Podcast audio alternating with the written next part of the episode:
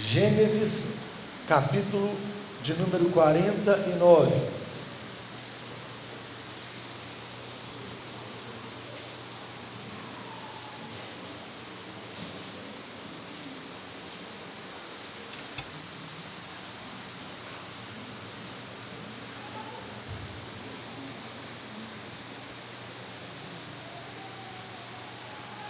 O que a consciência de viver perante a face de Deus faz com a vida de um homem.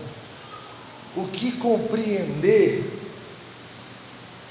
que é necessário viver para exaltar esse Deus faz com a vida de um homem. Revoluciona tudo, muda tudo. E a princípio, esse homem é um Zé qualquer, até que Deus faz dele um grande homem. Gênesis 49, a partir do versículo de número 22.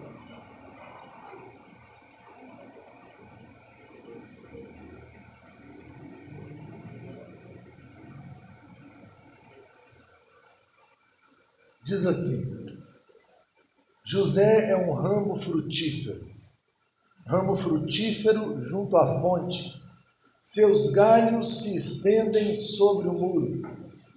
Os flecheiros lhe dão amargura, atiram contra ele e o aborrecem. O seu arco, porém, permanece firme, e os seus braços são feitos ativos pelas mãos do poderoso de Jacó. Sim, pelo pastor e pela pedra de Israel, pelo Deus de teu pai, o qual te ajudará, e pelo Todo-Poderoso, o qual te abençoará, com bênçãos dos altos céus com bênçãos das profundezas, com bênçãos dos seios e da madre, as bênçãos de teu pai excederão as bênçãos de meus pais até ao cimo dos montes eternos. Estejam elas sobre a cabeça de José e sobre o alto da cabeça do que foi distinguido entre os seus irmãos. Até aqui.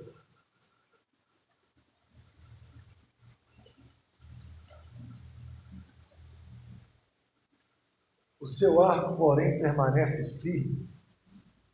Quando eu leio a história de José, a consciência que eu tenho é que a maioria das pessoas que estão aqui conhecem a história de José. E quem não conhece, eu vou explicar daqui a pouco. O seu arco permanece firme, sabe, um, um gesto de resistência ao mundo caído. É interessante que o mundo tem isso. De vez em quando surgiu um gesto de resistência. Na época dos Panteras Negras, já ouviu falar? Na época da guerra racial nos Estados Unidos, você tem então os Panteras Negras, e eles lutam pela liberdade naquele contexto. É interessante que um dos gestos de resistência deles era a mão estendida com o punho cerrado. Nesse período, você tem um grande homem que ele é meio que oposto a essa filosofia. Ele luta a mesma batalha, mas ele tem uma guerra de paz. Pelo menos é o discurso que você tem, que você sabe, assim, num olhar bem simples acerca dele. Você tem um pastor batista chamado Martin Luther King. Eu gosto muito, muito de um momento da vida de Luther King, apesar de vários momentos serem inspiradores. Eu gosto de um dos momentos em que ele está preso. Luther King está preso, a esposa vai visitá-lo e ele fala uma coisa que eu tento lembrar para mim de vez em quando, quando eu penso em resistência. Quando eu penso em resistir a alguma coisa e a razão que me faz resistir. Ele dizia bem assim com a esposa: minha querida, nós lutaremos pelo que é certo enquanto for preciso. Eles podem nos prender, mas nós continuaremos fazendo, falando. Eles podem nos derrubar, mas nós continuaremos nos erguendo. Eles podem nos matar, mas a próxima geração estará lá para continuar a luta, porque eles não podem matar a verdade.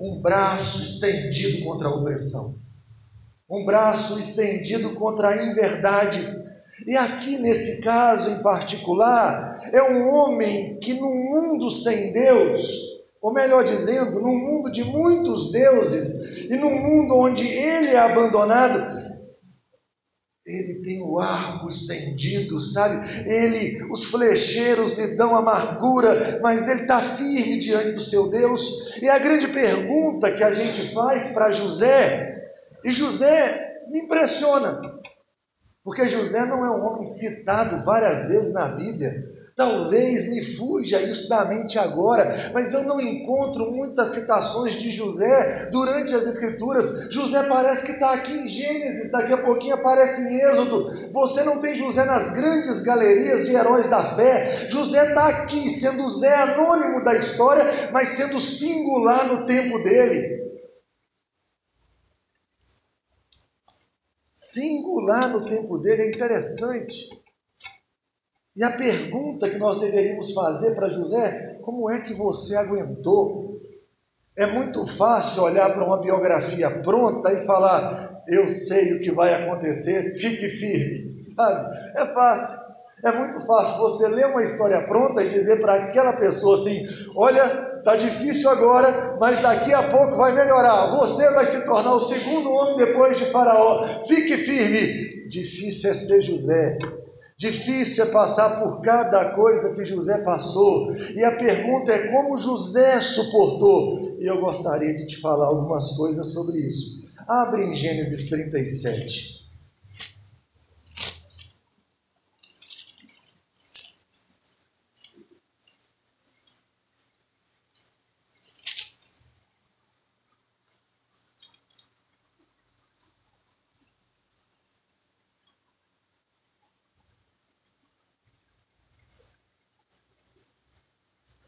Versículo 2. Diz bem assim: Esta é a história de Jacó. Tendo José 17 anos, apacentava os rebanhos com seus irmãos. Sendo ainda jovem, acompanhava os filhos de Bila e os filhos de Zilpa, mulheres de seu pai, e trazia más notícias deles a seu pai. Esta é a história de quem? De Jacó. E aí começa a contar a história de José. Numa tradução mais literal, seria mais ou menos assim: essa é a história dos descendentes de Jacó. O que vai ser contado agora não é para mostrar o quanto José é importante, mas o quanto a aliança de Deus com Jacó é importante. Isso meio que ofende, Fala sério. Viver para contar a história de outra pessoa? Passar por tudo que você tem que passar para que a história de outra pessoa seja contada? Enfrentar cada situação da vida, cada encontro, cada desencontro, cada alegria, cada tristeza, sabe? Cada momento de saúde extrema, cada momento de dor, sabe? Enfrentar todas as tristezas, todos os abandonos, tudo na vida para contar a história de outro. No final das contas, quando para para olhar para a sua vida e a sua história, não é você o protagonista, o protagonista é outro. Você não existe para que a sua história seja contada. Você não existe para que a sua história seja lembrada, você existe para que a história de outro seja contada. É interessante que José é filho de um dos patriarcas, os três grandes patriarcas que Deus fez uma aliança com ele: Abraão, Isaac e Jacó. A grande aliança que Deus faz, Deus se apresenta a Abraão como o Deus da aliança, o Deus da promessa, como Iavé. Deus se apresenta assim para Abraão, Deus se apresenta assim para Isaac, e Deus se apresenta assim a Jacó. E Deus tem uma mensagem a todos os três: em ti serão benditas todas as famílias da terra. Eu vou abençoar a gente do mundo inteiro. Gente de todas as tribos, línguas e nações serão abençoadas por meio de vocês. É interessante que eles são os homens que Deus faz uma aliança. E agora entra José na história, e José, ele existe em cada segundo. E a vida de José, a princípio, é uma vida de desencontros. Até que se torne a vida do grande encontro. E a vida de José, ela serve para uma coisa: contar sobre a história da, do relacionamento de Deus com Jacó. Deus tem um relacionamento com Jacó e Deus vai mostrar o que ele fará com Jacó por meio da vida de José. E aí eu queria primeiro te falar alguma coisa antes de continuar. Talvez você olhe para isso e você fale bem assim: é muito estranho viver para contar a história de outro. Estranho é não entender que nós nascemos para contar a história de outro. Você nasceu para contar a história de Jesus. Você nasceu para contar a história de Deus. A grande narrativa não é a narrativa da sua vida, a grande narrativa é a narrativa de Deus. Mas o problema é que quando não se vive perante a face de Deus, o sentimento que a gente tem é que nós estamos abandonados no, no cosmos. Alguém tentando explicar o universo um tempo atrás, um desses cientistas disse: o, cosmo é a única coisa que tem, que existe e que sempre existiu. Então nós estamos soltos ao acaso e soltos à sorte. De alguma maneira, as pessoas que você encontra, você encontra ao acaso. De alguma maneira, os problemas que você enfrenta, você os enfrenta pela sorte do acaso. De alguma maneira, assim, a vida tem a ver com acaso. E aí o cara gosta de cantar que o acaso vai te proteger enquanto você andar distraído. Mas quando você lê as Escrituras, e você não precisa ser um leitor, um conhecedor profundo das Escrituras, você vai perceber uma coisa simples: Deus é, é a história da, da, da, do mundo, é a história de Deus, a grande narrativa é Deus, o grande protagonista é Deus, e Deus contará a sua história por meio de todos os homens, e Deus contará a história do filho dele por meio da nossa vida. Certa vez eu vi, eu li uma poesia, eu gostaria muito de me lembrar do nome do poeta agora mas não lembro. E ele dizia da insignificância de algumas pessoas. E ele dizia que algumas pessoas são tão insignificantes e tão insignificantes que um dia você vai parar na frente do túmulo dela e vai ler aquele nome. Você já fez isso algumas vezes. E você vai se perguntar: quem foi? É triste isso. Mas talvez a grandeza de cada um de nós é que no fim da nossa vida, quando lerem o nosso nome, associem ele a Jesus Cristo. É muito maravilhoso você pensar em João Batista no ápice do ministério dele, todo mundo, todo mundo seguindo a João Batista, todo mundo querendo ser batizado por João Batista, todo mundo querendo ouvir a mensagem de João Batista, mas João Batista sabia que ele não estava ali para contar a história dele, ele estava ali para contar a história do Cordeiro de Deus que tira o pecado do mundo, de Jesus Cristo. E aí, quando eles perguntam sobre Jesus, perguntam das pessoas estarem indo, indo para Jesus, ele fala: Esse que eu vos falo, eu não sou digno de desatar as sandálias dele. Eu existo para contar a história dele. Eu sou apenas aquele que vai aplanar os caminhos do Senhor. Eu sou a voz que clama no deserto. Mas o que vem depois de mim batizará com o Espírito Santo. Esse convém que ele cresça e convém que eu diminua. O problema das nossas dores, muitas das vezes, o problema da ausência de significado, o problema de viver perdido nesse mundo, é que você, de alguma maneira, foi levado a acreditar por esse coração enganoso que você é o protagonista. Você não é. Você existe para contar a história de outro. Você existe para contar a história daquele que é digno, e a história que você existe para contar é do nosso Senhor e Salvador Jesus Cristo. E quando a gente compreende isso, a gente começa a entender que Deus está nos guiando por meio de todas as coisas, inclusive por meio das provações. Quando você começa a andar com José, o sentimento que a gente tem é que José nasceu para sofrer. Eu vou narrar para você os acontecimentos, eu não lerei os textos. Primeiro, José foi obedecer o pai dele. José faz parte de uma família de 12 filhos. Deus começa a falar com José do propósito dele, por meio de sonhos. Fala que José vai governar sobre os irmãos, sobre o pai, sobre a mãe. Era muito comum Deus falar por meio de sonhos. Deus no Antigo Testamento falou muitas vezes e de muitas maneiras, sabe, ao povo dele. E aí José falava para o povo, para os irmãos, o que Deus ia fazer. Os irmãos odiaram José.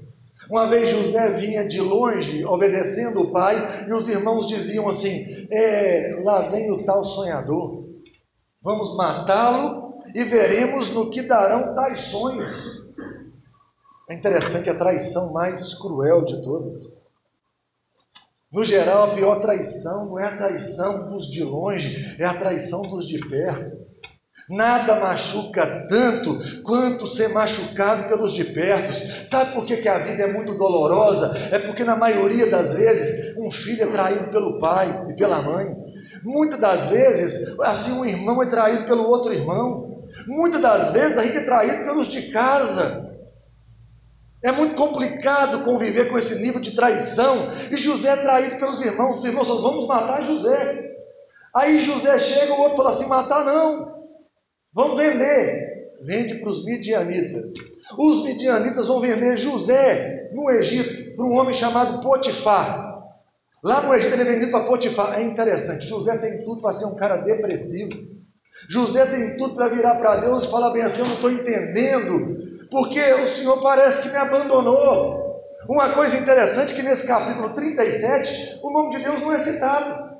Não é citado no capítulo 37 o nome de Deus. José vai parar lá no Egito. E você pensa bem assim: esse cara agora vai entregar os pontos ou ele vai viver tentando fugir? Ele é vendido como escravo, mas a Bíblia vai contar para nós que José, ele é o servo exemplar, ele vai servir Potifar. Deus abençoou o trabalho de José. José é o segundo homem depois na casa de Potifar. Potifar manda, depois de Potifar manda José. Mas tem um problema na história de José. Lá fala que Deus era com ele, mas tinha a mulher de Potifar. A mulher de Potifar vai lá, tenta José, quer ter uma relação com ele, quer ter um caso com ele. E aí eu acho interessante, por que não? Ninguém está vendo? Por que não? José vive perante a face de Deus, José não vive perante a face dos homens. José não vive para prestar contas aos homens, José vive para prestar contas a Deus. E se Deus é vivo para José, ele não pode tomar de Potifar o que é só dele. Ele vira para a mulher de Potifar e fala bem assim: O seu senhor, o seu marido, me fez como, me deu tudo nessa casa, eu posso todas as coisas, ele só não me deu você. A mulher não se contenta com isso, a mulher arma um arapuca para José, e a mulher, no final das contas, José foge dela, foge. Me lembra de Paulo falando: fugir da impureza. José foge da impureza, e depois que ele foge daquela situação, a mulher fala bem assim: José tentou, ele, ele tentou ter um caso comigo, e as roupas dele estão aqui. O homem andou com Deus, José honrou a Deus, a próxima coisa que vai acontecer com José, José vai ser preso. José é um cara que tem tudo para falar: Deus esqueceu de mim, Deus só pode me odiar, não tem lógica se existe um Deus na, na terra, no céu, esse Deus resolveu lutar contra a minha vida. Esse José tinha tudo para sentar numa cela, lá num canto, numa cela escura, e falar: Eu vou morrer nesse trem aqui agora, e eu vou desistir desse negócio de Deus. Mas sabe o que me impressiona em José? José vai lá e José vai amar o Senhor, José vai servir o Senhor, José vai cuidar. A, a chave da prisão fica na mão de José. José é o segundo homem da prisão depois do carcereiro. José serve naquela prisão. Eu sei que depois que ele interpreta o sonho, o sonho do padeiro e o sonho do copeiro, ele fica mais dois anos lá. Eu não sei quantos anos ele passou antes disso. Já pensou? Mais de dois anos preso, sendo justo? O que, que José fez? Qual a transgressão de José? Qual é o crime de José? Qual é o pecado de José?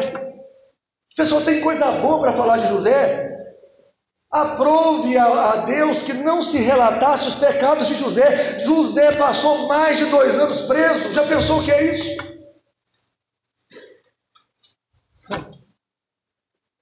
Andou com Deus, serviu a Deus. Um dia aparecem dois homens lá: o padeiro do Faraó e aparece o copeiro do Faraó.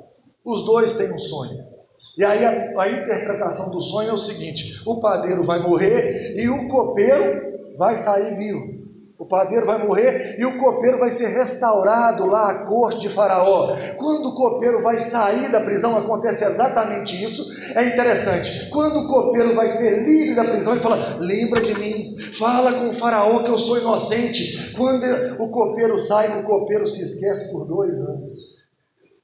Ô gente, já viu? Tem hora que o sentimento que a gente tem é que quanto mais a gente ora, mais assombração aparece.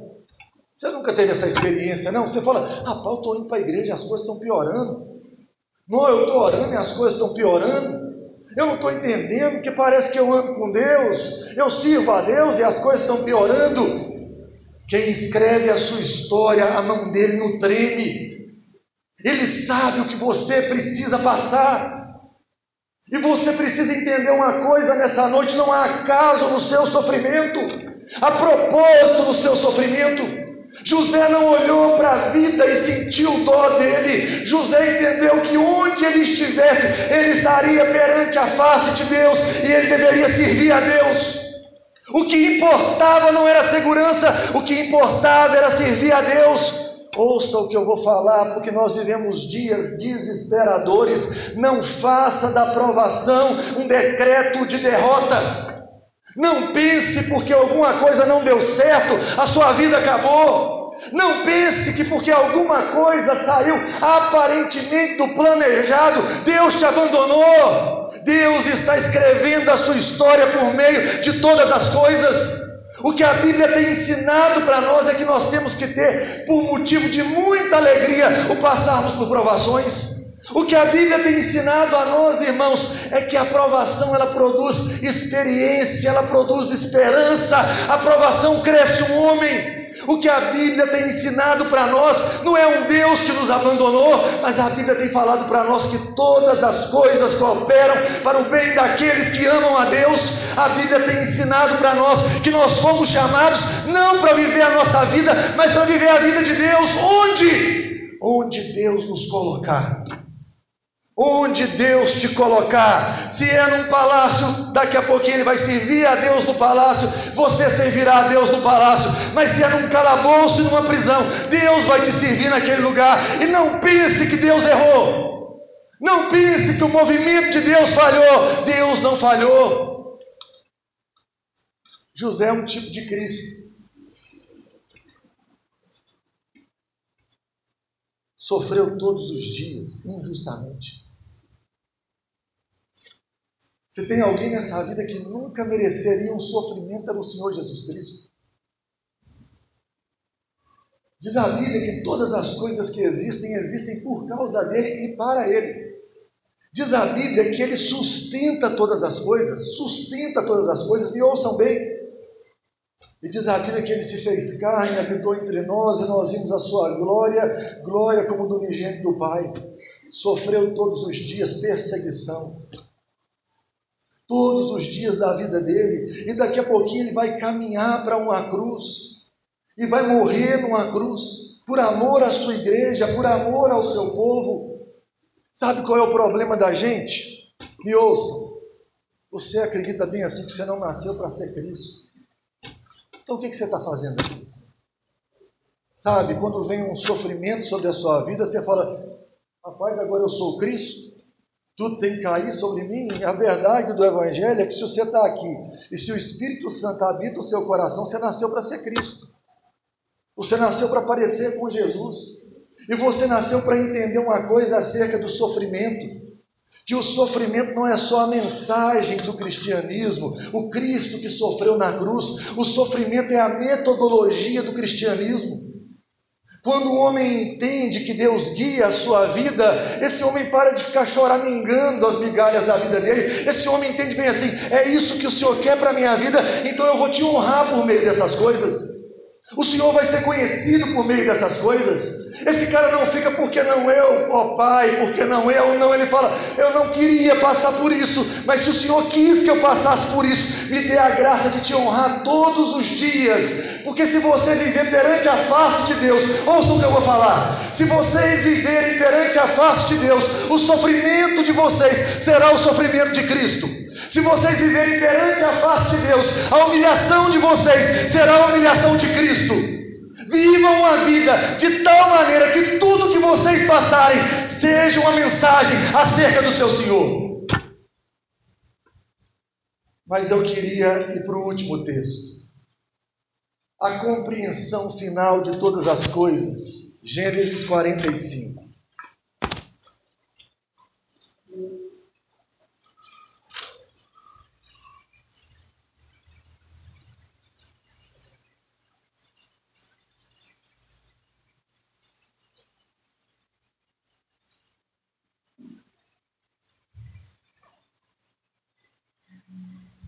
O sofrimento de José tem a ver com você. Você acha que só tem a ver com o povo de lá? Tem a ver com você. Gênesis 45, versículo 5. Agora, pois, não vos entristeçais, nem vos irriteis contra vós mesmos, por me haverdes vendido para aqui. Porque para a conservação da vida Deus me enviou adiante de vós porque já houve dois anos de fome na terra, e ainda restam cinco anos em que não haverá lavoura nem colheita. Primeiro, quem mandou José para o Egito? Se você falar bem assim, foram os irmãos de José, tem verdade nisso. Se você disser bem assim, foram os midianitas que mandaram José para o Egito, existe uma verdade nisso. Mas você tem que entender quem está por trás da história escrevendo a narrativa. Você tem que entender quem é a mão poderosa por trás de tudo. E José, quando chega num determinado momento, que é o momento de se vingar, ele fala bem assim: quem me trouxe para cá foi Deus. Deus me mandou para esse deserto. Deus me mandou para o Egito. Deus, olha só José, Deus fez com que meus irmãos me vendessem aos midianitas, que tratassem a minha morte e eu escutasse eles tratando a minha morte. Deus fez com que eles me vendessem aos midianitas, Deus fez com que os midianitas me vendessem para Potifar, Deus fez que a mulher de Potifar mentisse contra a minha vida, Deus me levou para a prisão, Deus me tirou toda a honra dentro da prisão, e Deus me tirou da prisão. Deus me deixou esquecido da prisão. Deus me, me, fez passar por esses caminhos. E a pergunta é: por quê? O que Deus queria por meio do sofrimento de José? Mas eu preciso abrir um espaço antes de falar disso. O Espírito levou Jesus ao deserto. Deus leva Jesus à cruz. Talvez alguém possa dizer: foi Pilatos que levou Jesus à cruz. Existe uma verdade nisso. Foram os judeus que levaram Jesus à cruz. Existe uma verdade nisso. Foram os romanos que levaram Jesus à cruz. Mas o que a Bíblia tem nos ensinado é que ao Senhor agradou moê-lo fazendo enfermar. Quem levou Jesus para o deserto foi o Espírito Santo. Quem manda Jesus para a cruz é o Pai. Eu acho interessante que Jesus ora ao Pai: se for possível, afasta de mim esse cálice mas que seja feita a sua vontade e não a minha. E ao invés de vir uma legião de anjos para arrancar Jesus da cruz, irmãos, há um silêncio. Um silêncio profundo, e a mensagem é: a cruz é o seu lugar. Ouçam o que eu vou falar. Não há acaso na sua vida, então as doenças que você enfrenta não é fruto do acaso, é Deus te dando doenças. As solidões que você enfrenta é Deus te mandando para o deserto. As pessoas enjoadas que vivem ao seu redor, é Deus quem colocou essas pessoas aí. Não há caso a um Deus de propósito, a um Deus soberano, que faz com que todas as coisas aconteçam e estejam no seu lugar. Aí a grande pergunta: para quê? No caso de José, eu tenho uma resposta mais clara para a preservação da vida de vocês. Deixa eu te contar um negócio. José é de uma família de 12 irmãos, filhos de Jacó. Os doze filhos de Jacó são as doze tribos de Israel. Jacó inclui nessas tribos os dois filhos de José, Manassés e Efraim. E há um homem nessa história que mudou a nossa vida. Que não era um grande homem, não. Quando Jacó, José vai, Jacó vai abençoar os filhos, ele fala assim: Judá, de Judá não se apartará o cetro. Judá, o rei vai nascer da linhagem de Judá. A igreja canta assim: Ele é o leão da tribo de Judá. Para a preservação do povo de Deus, José passou por tudo aquilo. Um homem pagou todas as dores para que o povo inteiro não morresse de fome. É interessante para que Judá e você vai ver a história de Judá, parece um ímpio. Agiu errado um monte de vezes, mas Deus resolveu trazer o Senhor Jesus da tribo de Judá. E aí eu preciso falar do Senhor Jesus, porque ele também morre e sofre, não é porque ele merece, ele não fez nada, mas ele sofre para a preservação de todo o povo a preservação da nossa vida, nós devemos ao Senhor Jesus. A preservação da nossa vida, nós, nós devemos àquele que vive para todo sempre. Nós devemos ao Cristo que morreu na cruz sem merecer. Nós devemos a nossa vida a Ele.